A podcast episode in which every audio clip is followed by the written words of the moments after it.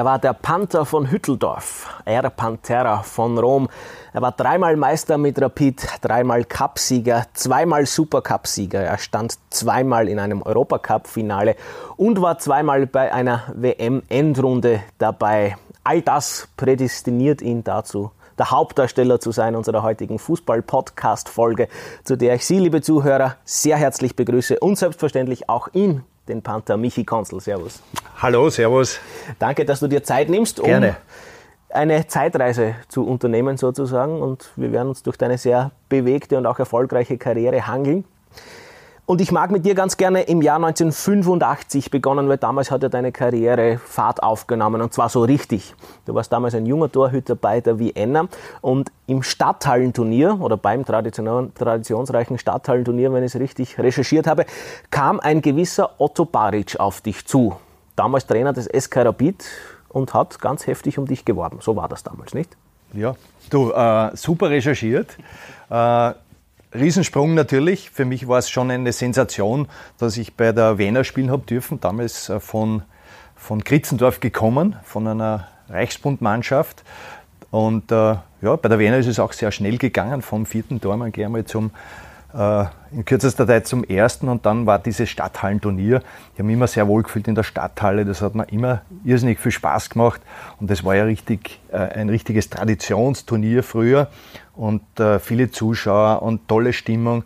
Und äh, wir, wir haben mit der Vienna damals wirklich eine super Hallenmannschaft gehabt. Wir haben alle großen Mannschaften gefordert und äh, ja, mir sind auch ganz gute Partien gelungen und äh, auf einmal während des Stadthallenturniers kommt man sich ja doch sehr nahe an den, bei den anderen Vereinen. Äh, die Trainer kommen auf einen zu und äh, unter anderem auch der Otto Baric, der große Otto Baric von, von, von der Rapid und klopft mir auf die Schulter und gratuliert mir zu meiner Leistung und sagt, du musst unbedingt zu uns kommen. Und damit hat er Rapid gemeint und das war für mich natürlich ein Wahnsinn. Damals als junger Bursch, der gerade einmal bei der Wiener so, so richtig äh, ja, in die Gänge gekommen ist. Auf einmal kommt Rapid und interessiert sich mit in Form von, von äh, Otto Baric. Und das war für mich ja, unfassbar in Wahrheit. Aber es waren zu dieser Zeit dann viele, viele Angebote. Zum Beispiel auch von der Wiener Austria? Zum Beispiel auch von der Wiener Austria. Wie konkret war das oder wie hast du diesbezüglich ja, überlegt? War, es, es, war beides für mich am Anfang eigentlich äh, nicht wirklich realisierbar, ob das jetzt stimmt oder nicht. Aber es wird, wurde dann immer konkreter von beiden Vereinen. Aber für mich war ganz klar, als, als damalig äh, großer Rapid-Fan, in der Jugend schon, äh, es gibt nur eine Mannschaft, zu der ich möchte. Und wenn die mich wirklich haben wollen, nur keine Sekunde gezögert und, und habe sofort äh, Gespräche aufgenommen und, und habe natürlich gesagt, sofort, also an mir liegt sicher nicht. Und die Vereine haben sich dann auch geeinigt und auf einmal war ich war ich bei Rapid und es war, ja, es ist ein, du weißt, wenn du als Junge zu Rapid kommst, du bist einmal froh, dass du dort bist. Und alles, was dann noch so gekommen ist, war äh, wie im Märchen in Wahrheit. Das werden wir uns jetzt ganz genau anschauen oder in diesem Fall verbal abhandeln und anhören. Denn tatsächlich bist du auf einmal mittendrin gewesen in einer Startruppe, muss man sagen. Rund um Krankel, Weber, Panenka, wie die alle geheißen haben. Wie schwierig war es dort als ganz junger Fuß zu fassen? Bist du sofort akzeptiert worden? Gar nicht. Es war, es war sensationell, wie mich die, die Kollegen aufgenommen haben. Sie haben mich natürlich äh, immer so als, als, als junger Burschen, der aus, der aus dem Nichts kommt, ja, von, vom Reichsbund, Kritzendorf über die Wiener. Und das war damals so, dass der, der Heine Strasser ein guter Freund war, oder sind noch immer befreundet mit dem Hans Krankel. Und der hat mir damals bei der Wiener so ein bisschen großgezogen auch, äh, hat so ein bisschen beim Tormann-Training auch mitgemischt und äh, der hat gesagt zum Hans, hat, äh, das habe ich dann auch später erfahren, du Hans, pass mal auf den Burm auf. Und der Krankel war echt ein äh, super Bursch, so wie alle anderen auch. Und deswegen ist mir der Start äh, irrsinnig leicht gefallen und es war halt ein Traum, mit den äh, Superstars von damals zu trainieren. Ähm, ich bin ja, immer zur Verfügung gestanden, wenn der Hans seine Abschlussübungen gemacht hat, wenn der Paninker seine Freistöße und Elfmeter trainiert hat. Wie viele hast du gehalten von Paninkers Freistößen? Nicht viel. also, also es war, der Bursche war ein Wahnsinn. Also der hat äh, wenn der, der, den Ball am 16er aufgelegt hat, das war wie ein Elfmeter. Also er hat, du gewusst, du hast ganz äh, ja, wenig Chance, den, den Ball zu halten. Und das war natürlich für mich eine riesen, riesen Herausforderung und hat mir wahnsinnig viel gebraucht in meiner Entwicklung. Und äh, ja, es kann da nichts Besseres passieren, wenn du mit solchen Superstars dann noch nach dem Training Zusatzeinheiten einlegst. Man sagt ja über diese 85er Mannschaft, es hätte zwei Achsen gegeben oder zwei große Gruppen sozusagen. Da hat es zum einen das Team Krankel gegeben oder die Gruppe Krankel und zum anderen die Achse Weber. Wo hast du dich da eher verortet? Oder warst du da völlig neutral? Naja, als Tormann bist du ein bisschen so mittendrin. Also ähm, ich habe hab beide sogenannten Grüppchen sehr, sehr geschätzt, muss ich ehrlich sagen. Und am Spielfeld, das war ja das Tolle, am Spielfeld waren das keine zwei Gruppen mehr, das war eine Einheit. Ja, das war eine Einheit mit Spielern, mit, mit, einer, ja, mit einem Siegergehen, mit einem äh, Slatter-Winner-Typen waren das. Äh, sehr schwierig teilweise vom, vom, vom Charakter her. Ähm, ich war auch nicht einfach, nie, auch nicht damals. Also sehr, sehr ehrgeizig und, und fast übertrieben ehrgeizig. Ja, und, und das hat ge gut gepasst. Also ich habe in beiden Grüppchen äh, wohlgefühlt, ja, in Wahrheit. Und es hat eh immer nur das eine gezählt, Leistung bringen am Spielfeld und da haben es alle zusammengehalten wie, wie Pech und Schäfer. Also das war, war sensationell. Aber wie hat das so im Privatleben ausgeschaut, wenn Krankel und Weber aneinander geraten sind, mehr oder weniger? Mir fällt da zum Beispiel ein, dass Krankel ja immer betont, er war immer Teamplayer wenn man den Harry Weber mit dieser These konfrontiert, dann sagt er, na ja, so hundertprozentig würde ich das nicht unterschreiben. Also vorwiegend ist es schon einmal darum gegangen, dass der Krankel sein Tor gemacht hat. Und wenn das nicht funktioniert hat, dann waren die Mitspieler schnell einmal die Bösen und hat er das auch in der Kabine artikuliert. War das tatsächlich so? Ja, in, in erster Linie ist halt ziemlich der Schmäh gerannt, ja, äh, wie es halt so ist. Aber es war schon ein bisschen ein ja, ernst auch dahinter, ist halt sehr viel gestichelt worden und äh, beide unglaubliche Persönlichkeiten und übertrieben ehrgeizig und der Hans ist halt als Stürmer, genauso wie als Tormann, äh, bist schon ein sehr, wie soll man sagen, exponiert und, und sehr egoistisch vom, äh, als, als, als Typ her. Und da hat es schon das eine oder andere Mal gekracht, ja. aber ich war, wie gesagt, ich war ja froh, dabei zu sein. Ich war froh, da mit allen gut auszukommen und, und äh, es war ja nicht nur Hans Krankel und, und Harry Weber, sondern es war ja der Leo Leiner, es war der Kali Braune, der, es war der Brucic, es war der Paniker, also Unkinast, also es waren ja unglaubliche äh, starke Typen und äh, wie ich es eh gesagt habe, es, es war das Wichtigste, dass man am Spielfeld einfach zusammengehalten hat und das war der Fall und deswegen waren wir auch so erfolgreich. Und dieser erste Erfolgsrun, der ist ja gleich einmal in einem ersten echten Meilenstein in deiner Karriere gegipfelt, nämlich im Europacup-Finale 1985. Der 23-jährige Michi Konzel hat den eigentlichen Stammtorhüter bei Rapid, Herbert Feurer, ersetzt, der sich relativ bald einmal verletzt hat im Laufe der Saison und hat ganz gute Figur abgegeben, Michi. Ja, das muss man sich vorstellen. Ich komme zu Rapid im Jänner äh, 85 und ja, wenn man Vorbereitung, in der Vorbereitung habe ich sofort, Gott sei Dank, äh, da gezeigt, was ich wirklich drauf habe und, und dass ich mir das auch zutraue, bei Rapid im Tor zu stehen. Und habe halt, äh, ja, wie es so war, der Funkefahrer hat sich verletzt und ich habe dann, glaube ich, ein Meisterschaftsspiel, ein Cupspiel gespielt und auf einmal Europacup-Semifinale gegen Dynamo Moskau. Und da bin so richtig ins kalte Wasser gestoßen worden. Aber ich habe funktioniert und, und das war entscheidend für, meinen weiteren, äh, für meine weitere Laufbahn, für meine weitere Karriere, weil das kann dann ganz anders auch ausgehen. Weil wenn du dann nicht funktionierst, wenn du vielleicht übernervös bist oder, oder kein Glück hast, es braucht ja Glück auch dazu, dass du gerade bei solchen Spielen dann deine Leistung abrufen kannst. Und ja, es auf einmal Semifinale und wir schaffen es bis ins Finale und ich habe auch im Semifinale recht gut gespielt. Ähm, habe auch meinen Anteil dran gehabt und auf einmal kommt das Finale. Kommt dieses große Finale und von Gefrei ist aber wieder fit geworden. Und dann war es für mich so gar nicht sicher, werde ich, werde ich die Chance kriegen, in, in einem Finale zu spielen oder nicht. Und Odo Baric hat mir weiter das Vertrauen geschenkt und äh, ich bin dann wirklich im Finale aufgelaufen. gegen, gegen Everton, das äh, damals eine Startruppe war, unglaublich, wie aber auch. Also es war so irgendwo von der Ausgangsposition für mich schon eine bare Geschichte. Und ja, ich kann mich erinnern, dort, ich laufe ein und auf einmal rinnt mir die Ganselhaut von oben bis unten. Aber also es war schon sehr, sehr emotional für mich und ich habe da alle Hände zu tun gehabt, dass ich da meine Nerven im Griff habe und dass ich da auch meine Leistung bringe. Ja. Also es war nicht sehr einfach. Und äh, da kommt doch ein enormer Druck auf dich zu. Ja. Da ist ja ein Finale, da schaut ja alles, alles auf dich. Ja. Und die internationale Presse, das war ja überhaupt nicht gewohnt. Ja. Das war ja alles irrsinnig schnell, eben über Reichsburg und Vienna und dann auf einmal im Europacup-Finale. Ähm, aber es, ich habe schon irgendwo gemerkt, das ist meine Welt. Ja, und, und das hat mir dann auch Spaß gemacht und ich hatte dann die große Versagensangst, hatte ich Gott sei Dank nicht. Nervös, klar, äh, wie ich gesagt habe, Ganselhaut, aber es war doch eine gewisse Freude auch dabei, dass ich da spielen habe dürfen. Rund um dieses Finale, eigentlich zum Vorfeld des Finales, fällt mir eine Geschichte ein, die eh du mir erzählt hast, deren Hauptdarsteller Antonin Panenka ist. Ja der hat sich auf dieses große Finale auf sehr spezielle Art und Weise vorbereitet.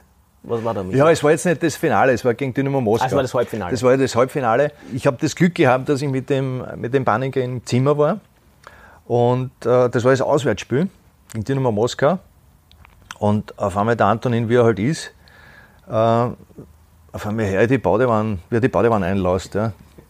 Und dann gehe ich ins Badezimmer, liegt er in der Badewanne drinnen. Ich glaube, das war Stunden vier Stunden, fünf Stunden vor Anpfiff, äh, Semifinale Europacup.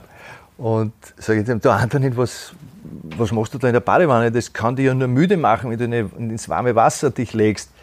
Sagt er, na, du, ich brauche das, meine Knochen, wie er es halt gesagt hat in seinem Deutsch, äh, mir tut alles so weh, ich muss mich in Badewanne legen. Und hat gesagt, das brauche ich, weil sonst kann ich nicht auflaufen. Und ich habe mir gedacht, das kann, was soll, wie soll das jetzt funktionieren, dass der seine Leistung bringen kann? Und siehe da, auf einmal macht er das entscheidende Tor. Alles richtig gemacht in der Alles richtig gemacht. Und äh, ja, es war für mich alles ein, ein sehr, sehr eindrucksvoll und, und äh, es war halt dann, wie gesagt, dann sind wir eben beim Finale gewesen und, und ich, ich war wir haben zwar verloren, aber trotzdem war ich glücklich. Ich habe international extrem gute äh, Kritiken bekommen. Erstmalig so richtig äh, international äh, aufzeigen können. Und dann der Empfang, ich mache jetzt auch Riesensprünge, aber der Empfang dann in, in Wien war auch wahnsinnig und sensationell. Es, ganz, ganz Wien war grün-weiß damals und jeder hat sich gefreut in Wahrheit, dass wir, dass wir es so weit geschafft haben. Einen Aspekt aus genau dieser Zeit müssen wir natürlich auch noch gesondert beleuchten, nämlich dein Verhältnis und deine Zusammenarbeit mit Funky Feurer. Du selbst betonst ja, dass er ein großer Mentor war und das, obwohl du eigentlich dein Konkurrent warst. Und er hat sich trotzdem immer um dich bemüht, ist dann später auch für viele Jahre dein Trainer geworden. Ich glaube, für eine echte Nummer eins ist das durchaus was Ungewöhnliches, zumal du ja selbst auch in deinem Buch schreibst, also dich hat zum Beispiel nicht interessiert, mit deinen Konkurrenten wirklich eine Freundschaft zu pflegen, sondern du hast versucht, eher äh, notfalls auch die Ellbogen auszufahren, um deine Position als Nummer eins zu behaupten. Funky war da offenbar anders gestrickt. Ja, es war ja für mich nicht so einfach, generell, so als, als Jungspund und als äh, teilweise von den Journalisten auch nicht so wirklich ernst genommen am Anfang, äh, weil ich eben aus, vom Reichsbund her gekommen bin und musste wirklich alle überzeugen. Deswegen habe ich mir halt da wahrscheinlich auch diese harte Schale angeeignet.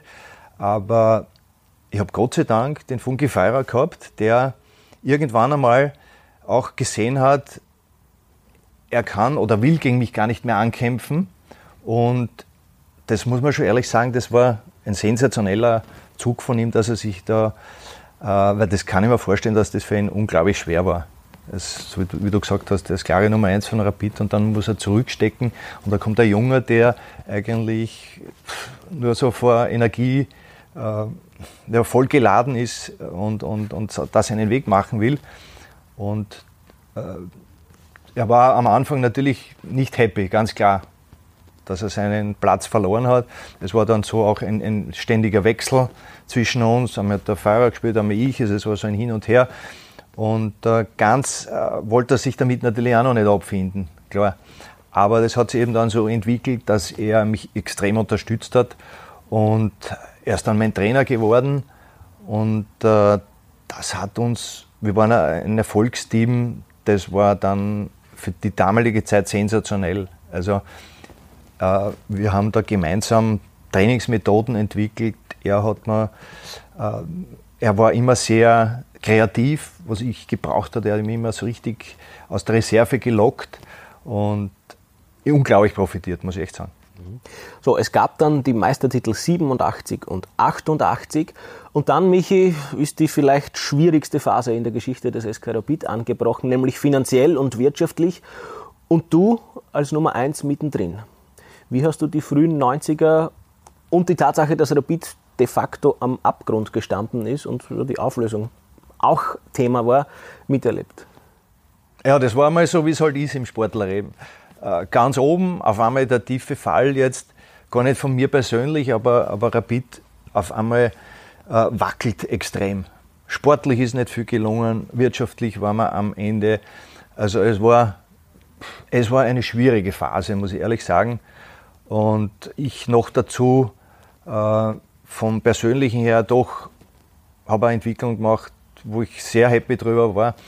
Und äh, es war, ich kann mich erinnern, wir haben, also ich habe damals begonnen, ein Haus zu bauen und auf einmal hat es geheißen, äh, wir wissen nicht mehr von Rapid-Seite her, ob wir die Gehälter zahlen können. Also das war schon ein, ein Riesendruck, äh, der dann auf einen zugekommen ist und wir haben es als Mannschaft echt nicht leicht gehabt. Also das war eine Phase, äh, wo du einfach nicht gewusst hast, wie geht es weiter. Wie geht es weiter? Ähm, und das war auch sehr lehrreich letztendlich, dass du einmal ganz tief unten bist und dich wieder herauf, äh, rauskämpfen musst aus diesem Loch. Und wir haben es ja Gott sei Dank auch eindrucksvoll dann geschafft. Es hat natürlich eine Zeit gedauert, aber es ist uns dann wirklich gelungen, wieder ja, ganz was Großes zu schaffen. Ich mag noch ein bisschen bei den Anfängen in den 90er Jahren bleiben, weil auch du hast es ja erwähnt, wenn sportlich nicht viel gegangen ist, auf Wienerisch gesagt, hat Rapid immer wieder herausragende Spieler gehabt. Damals haben gespielt Herzog, Fjordhoft, Pfeifenberger, Schöttl, wie sie alle geheißen haben.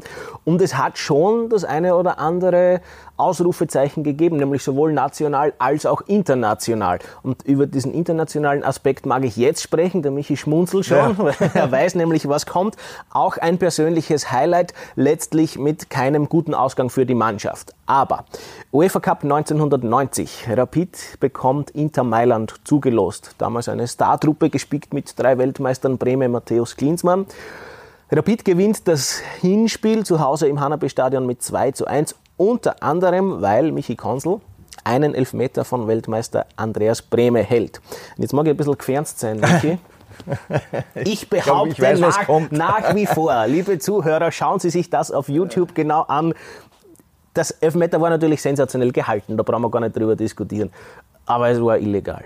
Du bist ja fast schon am Fünfer gestanden, als, als der Bremer geschossen hat. Jetzt muss ich noch ein bisschen ausholen. Es ich habe gewusst, dass jetzt, jetzt, jetzt nicht nur, zur Verteidigung nicht ansetzen die, wirst. Die, sondern, sondern wie die Situation war.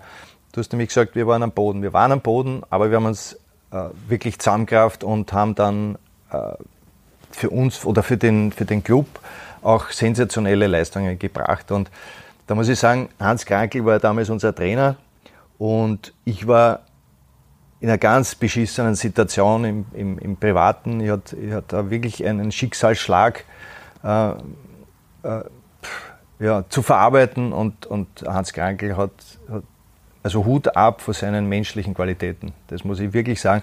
Ich werde es auch nie im Leben vergessen, wie er zu mir war und, und trotz diesen Problemen hat er immer zu mir gehalten und ich habe dann auch zu meiner Form wieder gefunden.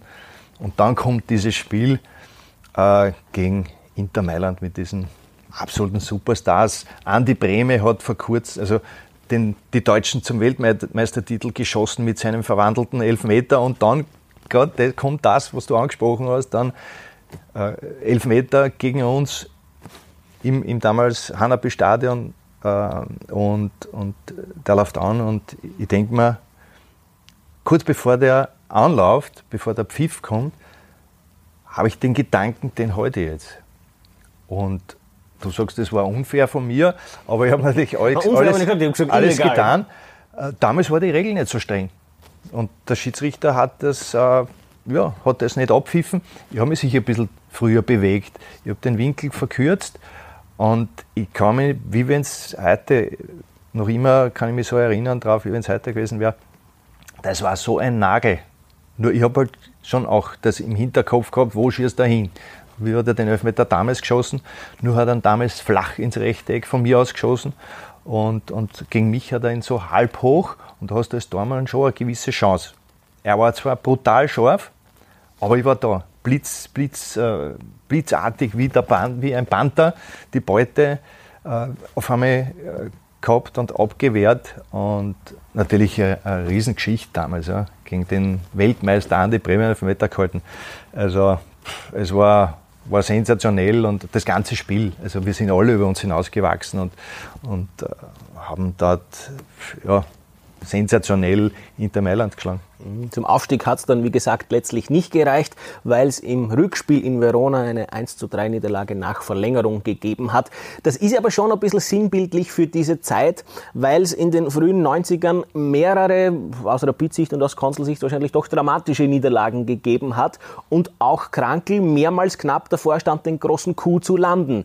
Zum Beispiel im Cupfinale 1990. Ganz dramatische Geschichte. Rapid führt knapp vor Schluss mit 1 zu 0. Dann macht Ogris, der Finalgegner war die Austria. In der 92. glaube ich das 1 zu 1, die Austria gewinnt 3 zu 1. In der Verlängerung gewinnt also den Cup-Titel. Ähm, ich mag jetzt eh nicht in deinen Wunden wühlen, aber zwei solche Spiele dieser Kategorie habe ich mir noch aufgeschrieben. Ein Jahr später wieder Cup-Finale gegen Stockerau. Überhaupt eine große Sensation, dass der Zweitligist Und zwei Jahre später, 93, wieder eine Finalniederlage im Cup. Gegen Innsbruck damals. Gibt es da irgendeine Systematik dahinter? Oder, oder, oder ist das es war, blöd es, es war systematisch. Einfach? Es war einfach eine eigenartige Zeit, aber es war viel auf und ab. Äh, zu dem Spiel in Verona muss ich noch sagen, das war wirklich, dass du gemerkt, dass du einfach gegen eine Inter spielst. Also da hat uns der Schiedsrichter derartig äh, runtergetragen, dass du keine Chance gehabt hast, dort aufzusteigen, obwohl wir auch sehr gute Chancen gehabt haben. Also der äh, glaube ich, ist allein auf dem äh, Tormann zugelaufen, äh, ganz kurz vor Schluss. Franz Weber, glaube ich, auch einmal. Äh, äh, Betzel ist uns ausgeschlossen worden. Äh, also du hast keine Chance gehabt in Wahrheit. Ja? Also der Schiedsrichter hat alles unternommen, dass wir dort nicht weiterkommen. Also das war schon mal das erste Pech ja, von uns allen oder vom Hans Krankel als Trainer. Äh, dann das Cup-Finale, was du angesprochen hast. Genauso, wir waren in Wahrheit durch. Wir haben uns gefreut, dass wir die Austria im Cup-Finale besiegen und waren dann vielleicht die letzten Sekunden nicht mehr so da. Und äh, haben auch unser Austauschkontingent, wir haben eigentlich dann für die Verlängerung keine Spieler mehr gehabt, die Tore erzielen können. Ja. Äh, und das war sicher auch sehr lehrreich für uns damals, dass man bis zum Abpfiff äh, warten muss, weil es im Fußball sehr schnell gehen kann. Und äh, ja, es war damals das Glück nicht so auf unserer Seite. Ja. Mhm. Okay, damit mag ich jetzt einmal wirklich die, das Thema äh, schwerwiegende Niederlagen belassen, weil jetzt geht es chronologisch, ja, genau, ja. jetzt geht's chronologisch wirklich steil bergauf in deiner Karriere, denn es kam dann, ich glaube, im Jahr 94 ein gewisser Ernst Dokopil zu Rapid und hat dann, wie auch immer er das gemacht hat, de facto den Umschwung herbeigeführt. Cup-Sieg gleich in der ersten Saison, dann Einzug ins Europacup-Finale und der Meistertitel, der dritte des Michi Konzel mit Rapid. Und das innerhalb oder im Verbund einer Mannschaft, die de facto immer noch in Erinnerung ist und die auch Geschichte geschrieben hat. Welcher dieser Charaktere, ich will nur ein paar namentlich nennen, Kübauer, Mandreko, natürlich Ivanov, Stöger, ist dir da am ersten als Mitspieler in Erinnerung, Michi? Nein, es war, äh, es hat sich eine Truppe herauskristallisiert. Es hat, ja, in Wahrheit hat uns niemand irgendwas zugetraut. Ja.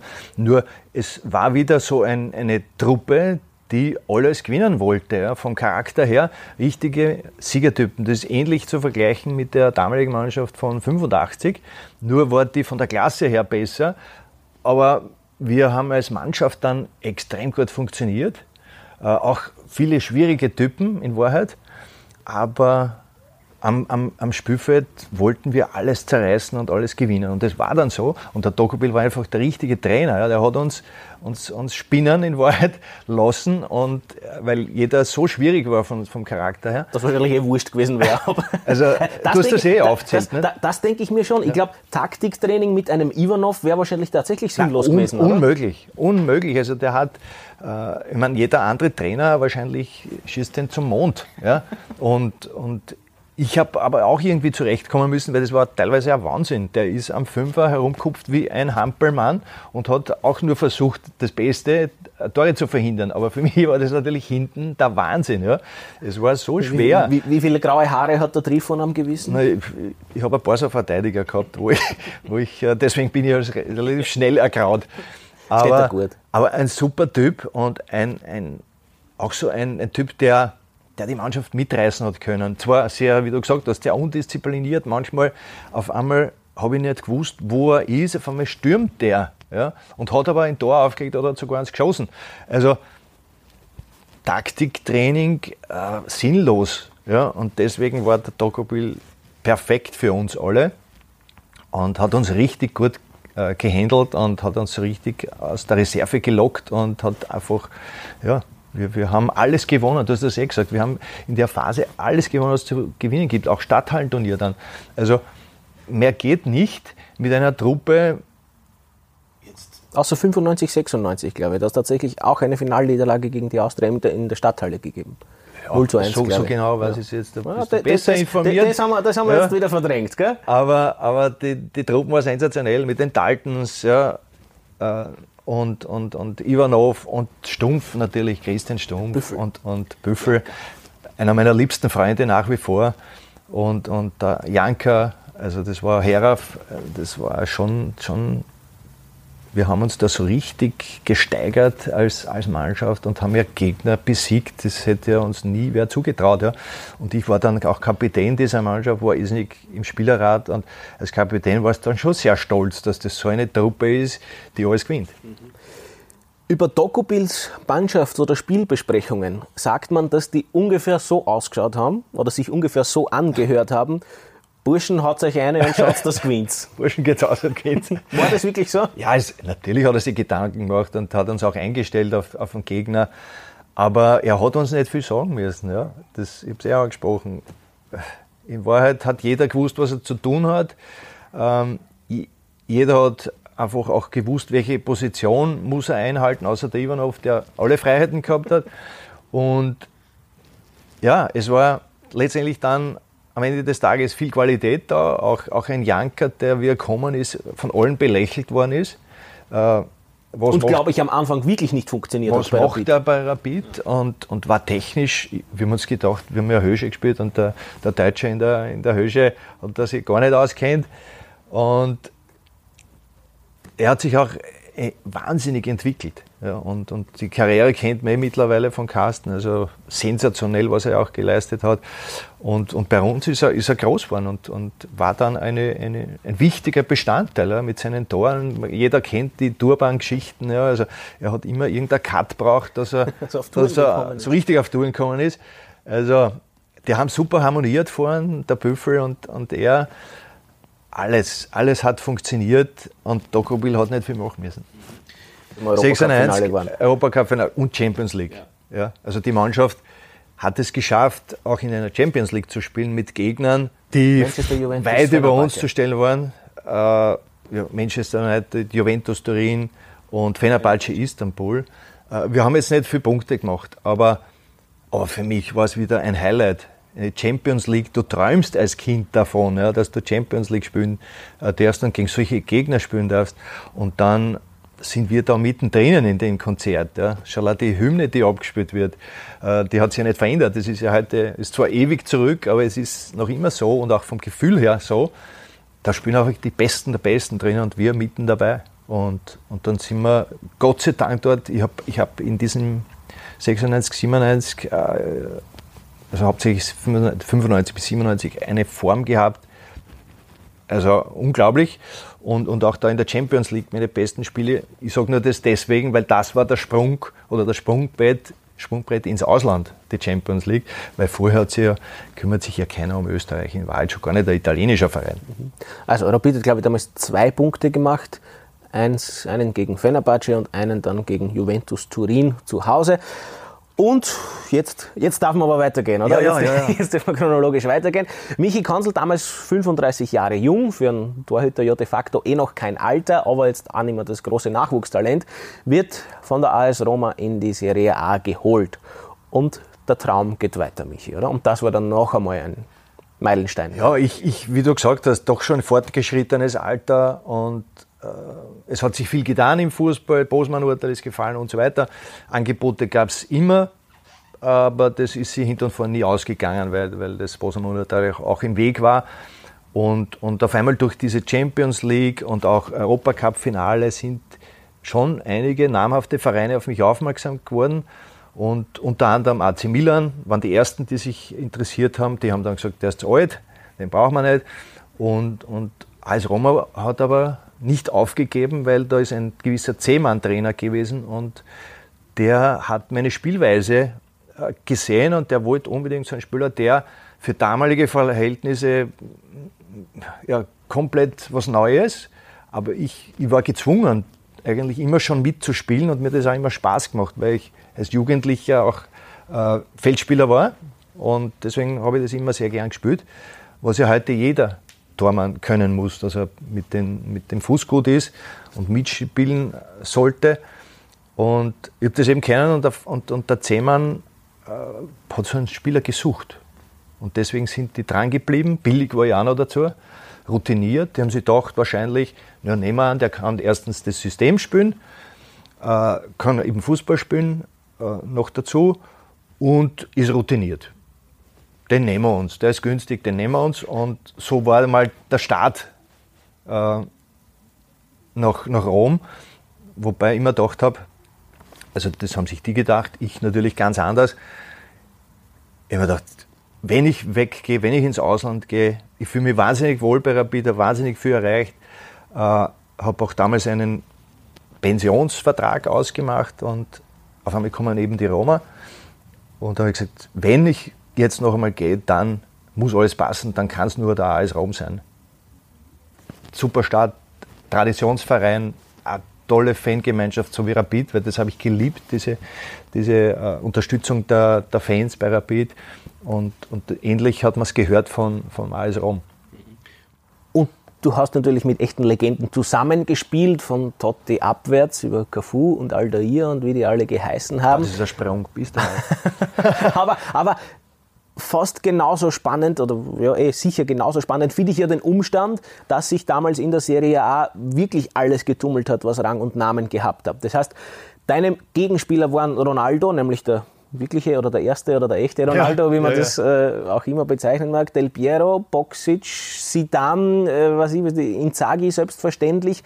Welcher von diesen Superstars ist dir als Gegenspieler besonders angenehm, unangenehm in Erinnerung? Zu welchen hast du irgendwie vielleicht auch eine Beziehung aufbauen können? Wie war es gegen Ronaldo zu spielen? Trotzdem muss ich noch kurz sagen, der Start war enorm schwer. Also, wie gesagt, ich habe mich eingekauft als Backup in Wahrheit. Das heißt, ich musste mich mit 35, der in Österreich doch sehr viel erreicht hat, auch im Nationalteam, Weltmeisterschaft und so weiter und Europacup-Finale, musste ich mir von Null an dort wieder raufkämpfen. Ist Gott sei Dank irgendwie gelungen. Äh, ich habe mir zwar ein bisschen anders vorgestellt, weil ich mir dachte, das ist überhaupt der Traumvertrag schlechthin, äh, weil nur Weltmeister dort spielen. Aber das habe ich mir dann auch erst äh, erarbeiten müssen und es wurde dann auch der Traumvertrag. Nur am Anfang waren ein paar Hürden dabei, aber da brauchen wir nicht näher drauf eingehen.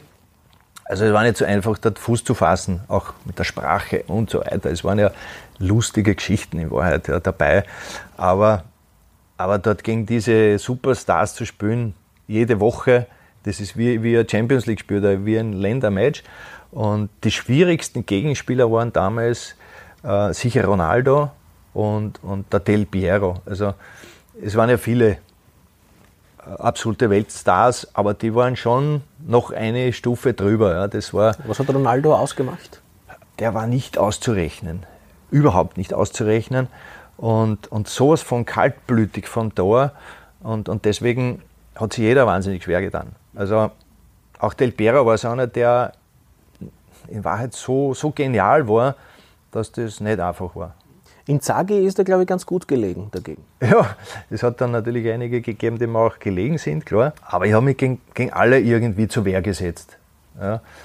Ähm, es, war, es war der Inzaghi, der halt aus allen Lagen geschossen hat und äh, sehr viele Tore erzielt hat.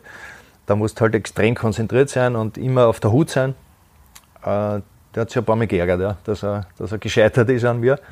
Und äh, ja, dann gegen lauter solche Typen zu spielen, es war, es war der helle Wahnsinn in Rom. Ja. Und, und wie das dann dort abgelaufen ist, äh, von Beginn an in Wahrheit äh, hat, hat das funktioniert. Der Funke war zwischen Fans und mir sofort da und, meine Spielweise hat ihnen imponiert und das ist vom Trainer zehnmal alles aufgegangen, was er sich von mir erwartet hat. Und äh, ja, es waren unbeschreibliche Momente dabei, äh, da können wir wahrscheinlich noch drei Tage reden. Genauso wie über Rapid können wir wahrscheinlich wochenlang die Zeit, haben, die Zeit haben wir nicht, das Zeitbudget werden wir auch den Zuhörern nicht zumuten. Aber Fakt ist schon, du bist dann gleich in der ersten Saison einmal zum Torhüter der Saison in der Serie A gewählt worden. Was mich vielleicht noch interessieren würde, ist, wie, ist ein Superstar wie Totti so abseits? Was muss man über den Menschen, über den Typen, vielleicht auch über den Partylöwen Francesco Totti wissen? Man hört ja schon, dass der das Leben auch zu genießen wusste. Na, zuerst äh, haben sie mir das ja nicht zugetraut und auf einmal, wie du sagst, bester, nicht nur bester Tormann der Serie A damals, die beste Liga der Welt, auf einmal bist bester Spieler. Spieler. Also vor, also, ich glaube vor Bierhoff oder Ronaldo. Ronaldo, Zidane, solche Kaliber, ja, also das muss man sich schon mal vorstellen. Und ich habe mich da immer gematcht vom, vom, mit, mit diesen Superstars, das wird ja ganz anders medial aufbereitet. Und auf einmal bist du mittendrin bei diesen absoluten Welt, Weltstars. Und ich habe zusammengespielt mit lauter Weltstars, auch mit einem Cafu, mit einem Aldair, mit einem Totti, mit einem Candela. Also lauter Weltmeister. Es war, es war der Hammer. Und, und Totti ist, muss man echt sagen, der genialste Spieler, mit dem ich je trainiert und zusammengespielt habe. Also der hat eine Übersicht gehabt mit seinen jungen Jahren. Der war ja damals echt, echt ein junger Bursch und ist noch dazu zum Kapitän geworden und hat seine Rolle echt super gemacht, obwohl viele, viele immer wieder sagen, naja, ist nicht der hellste und er ist, also, ja, aus dem kriegst du nichts raus und der ist eigenartig und überheblich. Aber Stimmt ich muss das? ehrlich sagen, es ist ein ganz einfacher Typ, der, der, der das sensationell gemacht hat, mit diesen ganzen Weltmeistern dann als absoluter Hero der Fans, das musst du alles verkraften als junger Bursch. Und der hat schon einen tollen Charakter. Und der ist auch sehr normal, nicht, nicht wie, man, wie man so sagt, äh, sehr überheblich. Das ist halt die Außendarstellung vielleicht, aber, aber ein sensationeller, guter Mensch und Familienmensch. Und es kann sich keiner vorstellen, wie das Leben dort als Profi ist. Es war schon für mich nicht einfach als Routinierter. Und jetzt muss man sich vorstellen, das ist ein junger Bursch und der kann sich in Wahrheit nicht frei bewegen. Ja, du kannst dort in Rom damals, hast du keine Chance gehabt, fünf Minuten, wenn du auf der Straße warst, unerkannt zu bleiben und deine Ruhe zu haben. Ja, das heißt für einen Jungen ein Wahnsinn. Du musst ihn nur wegsperren in Wahrheit, du hast nur Training, Leistung bringen und, und, mit deiner Familie Zeit zu verbringen. Dieses Dolce Vita, was so viele glauben und was sie auch den Totti nachsagen, das geht gar nicht, weil du hast sieben, acht Fußball-Tageszeitungen, die permanent, äh, du bist permanent unter Beobachtung. Das heißt, du warst dann, mit Totti nie in der Disco? Naja, wir haben natürlich schon unsere, unsere Feiern abgehalten. Wir haben dann separate äh, Plätze, überall Bodyguards dabei gehabt. Und sicher, aber das ist alles geordnet und äh, sehr schwierig zu handeln in Wahrheit. Ja? Also das, da musst du schon sehr fantasievoll sein, vielleicht ganz weit weg. Ich habe es gut gehabt. Ich bin nach Österreich, da habe ich viel mehr Ruhe gehabt. Und, und, aber er hat ja da keine Ausweichmöglichkeit. Ja. Er ist in ganz Italien immer berühmter geworden, immer erfolgreicher geworden. Und, und deswegen schätze ich das so, wie er eigentlich mit uns Mitspielern äh, umgegangen ist, als Kapitän es geschafft hat, einer AS Roma, so sich zu präsentieren. Und ich weiß nicht, ob du über den Abschied reden müsst noch ich will nicht vorgreifen. Ähm, Kannst du gerne. frag, frag du einmal weiter. Gut, nein, mal, mag- die Romzeit eine- war mal ein Wahnsinn. Ein, ja, eine Facette aus deiner Rom-Ära oder aus dem Kapitel Rom mag ich schon noch besprechen, die dich aber nicht wahnsinnig freuen wird. Ich sag's gleich dazu. Nämlich deine Derby-Bilanz Na, oje. gegen Lazio. Weißt du sie? Na, na, aber komischerweise habe ich hier nur gute Erinnerungen an Rom. Ja, da, da, da muss ich die, die Erinnerung jetzt ein bisschen eintrüben. Also ich, hätte rausgefunden, sie ist negativ. Zwei Siege, vier, vier Niederlagen. Zwei Siege, null Unentschieden, vier Niederlagen. Was magst du sagen zu deiner Verteidigung? Was mag ich sagen? In Wahrheit wollte ich sagen, dass ich das Gefühl jetzt gar nicht so habe. Statistik lügt nie. Äh, Es ist so, dass ich gute Erinnerungen habe und vor allem, wie wichtig diese Derbys immer waren. Weil es war so, wenn du die Derbys gut gespielt hast, das nicht, natürlich kannst du nicht immer gewinnen, aber wenn du sie gut gespielt hast, äh, dann hast du die Fans auch hinter dir und dann hast du auch die ganze Saison ein bisschen Ruhe. Wenn du da schlecht in einem Derby bist und du gibst nicht alles, und die Fans haben das Gefühl, das war zu wenig, dann ist die Hölle. Ja? Genauso wie es dich überschwänglich lieben und verehren, kann das auch in die Gegenseite. um. Darum habe ich aber nicht so das Gefühl, weil wir dürften als Mannschaft insgesamt äh, doch gut angekommen sein Also es den, gab bei den zumindest Fans. keine Morddrohungen oder sonstige Geschichten. Na, aber ich habe das dann, wie ich dann schon weg war, äh, auch mitgehört von meinen Kollegen, mit denen ich Kontakt gehalten habe, dass, dass das schon auch in das Gegenteil ausufern kann. Das heißt, du wirst dann aufpasst, äh, wenn du zum Training fährst und da die Autos zusammen. Also es ist, es ist, sie sind halt sehr heißblütig. Ja. Ich habe es nur positiv erlebt bis zum heutigen Zeitpunkt, weil ich habe den Kontakt auch nie verloren. Und äh, ja, möglich, du hast wahrscheinlich oder sicher recht mit der Bilanz. Ich fürchte, ich kann dir das nicht verschonen. Deinen Abschied aus Rom hast du schon angesprochen. Den kann man vielleicht auch ganz gut illustrieren mit einem ganz speziellen sportlichen Event oder sportlichen Ereignis, nämlich dem 100 Jahre Jubiläumsturnier des SK Rapid. Rapid hat 1999 100 Jahre gefeiert. Es gab dann so ein kleines internationales Turnier mit Gaststar-Mannschaft AS Roma und Michi Konsel. Michi Konzel ist allerdings zunächst einmal, oder ich glaube ganze Zeit, auf der Bank gesessen und dein Ersatzmann oder dein Vertreter, ich glaube Antonioli, Antonioli, war's, ja. hat gespielt und der ist bei jedem Ballkontakt von den Rapid-Fans gnadenlos ausgepfiffen worden und du bist frenetisch gefeiert worden, obwohl nur auf der Bank gesessen. Warum durftest du damals nicht spielen? Na, ich habe dann schon auch gespielt. Aber zu Beginn Klar. nicht. Äh, naja, es war so, dass der, der Capello gekommen ist als neuer Trainer und der hat den Antonioli damals mitgenommen und hat den auch forciert. Und, und äh, dementsprechend war dann auch so, dass ich, ich also auch zu meinen Einsatzminuten gekommen bin und es war, es war für mich auch dieses tolle Spiel gegen meinen Ex-Club damals Rapid.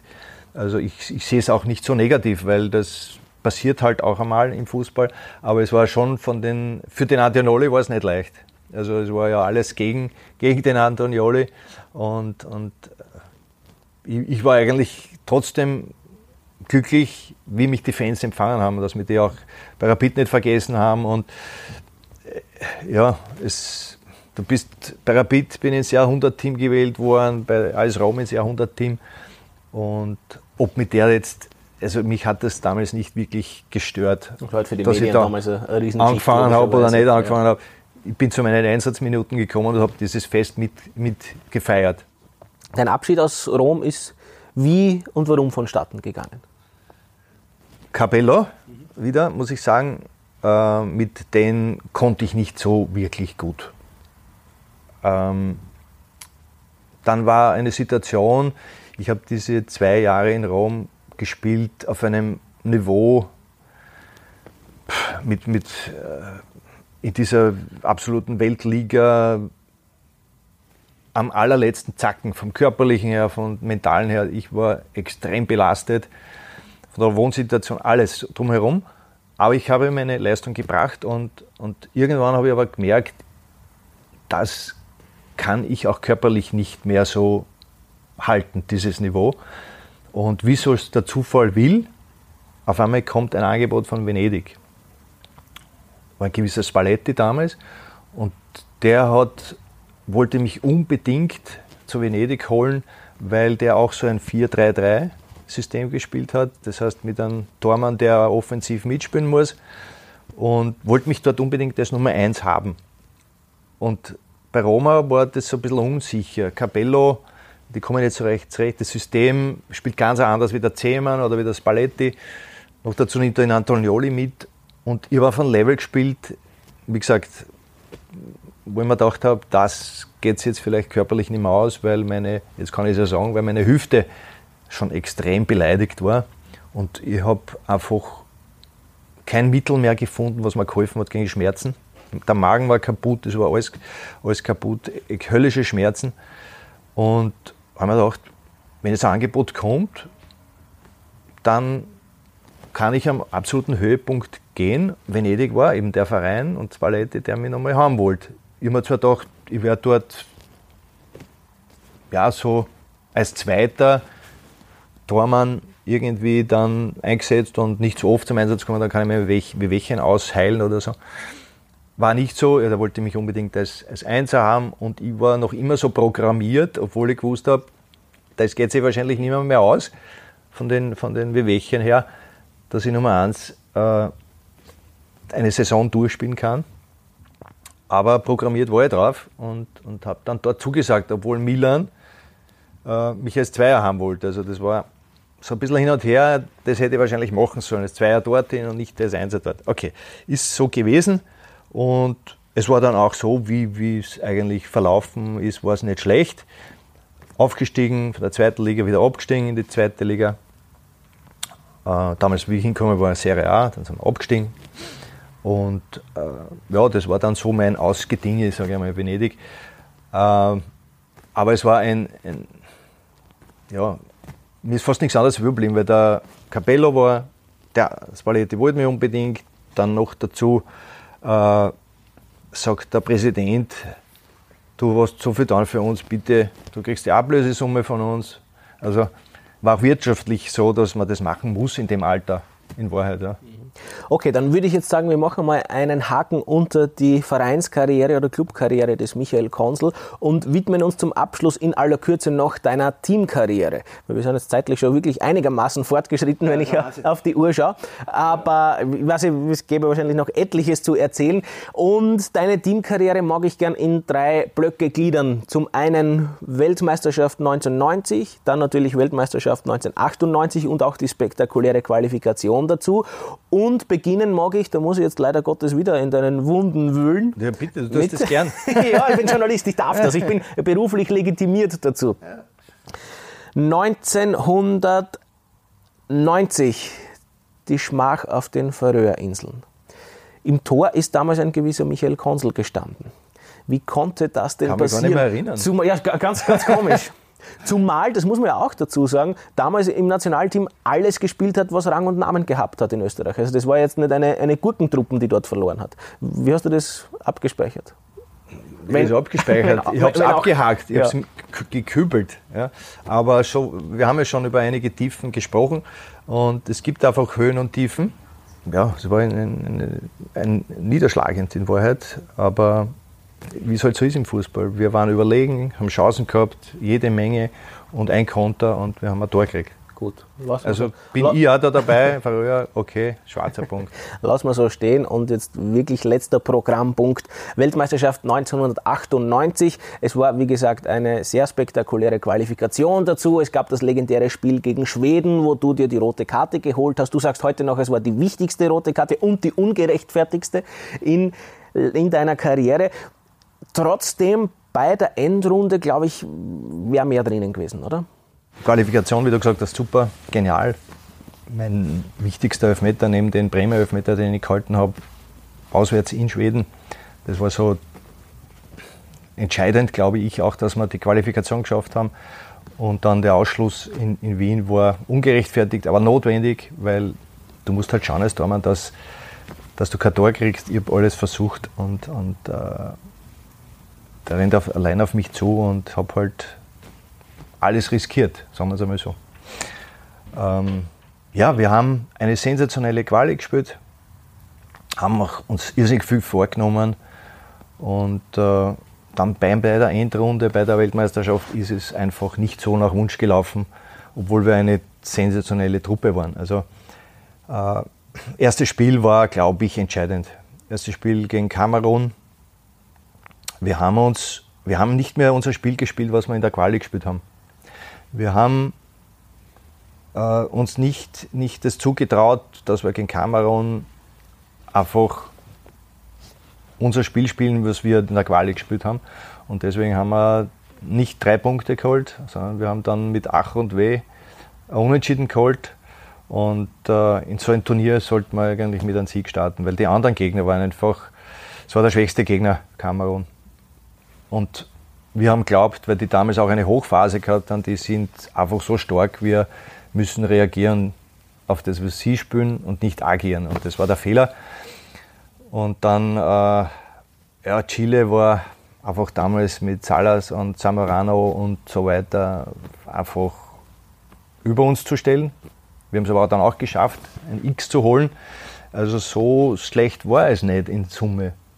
Nur ist dann als dritter Gegner Italien gekommen, noch dazu mit meinen ganzen Kollegen, mit denen ich zusammengespielt habe. Gegen sie habe ich gespielt, Vieri und Del Piero und Totti und so weiter.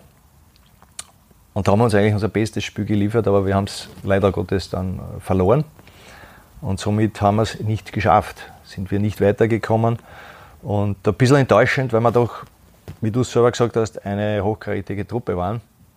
Aber ja, hat nicht sein sollen. Aber zweimal WM äh, dabei sein, das war schon auch eine tolle Erfahrung. Genau. Und damit lassen wir es jetzt bei diesem positiven Abschluss. Ich bedanke mich sehr für die offenen Worte und für die wirklich sehr spannende und launige Zeitreise, die wir da gemeinsam unternommen haben. Vielen Dank für die Einblicke in deine Karriere. Bei Ihnen, liebe Zuhörer, bedanke ich mich wieder einmal sehr fürs Zuhören. Klicken Sie sich das nächste Mal gerne wieder rein. Das war Michi Konzel. Vielen Dank. Auf Wiederschauen.